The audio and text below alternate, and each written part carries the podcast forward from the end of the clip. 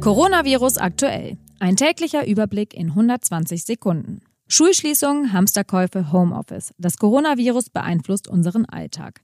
Was gibt es Neues über die Pandemie und was sind die relevantesten Entwicklungen in Mecklenburg-Vorpommern? In Coronavirus aktuell geben wir einen täglichen Überblick in 120 Sekunden. Täglich zum Anhören auf svz.de-corona-aktuell, Spotify, Apple Podcast, Deezer und Co.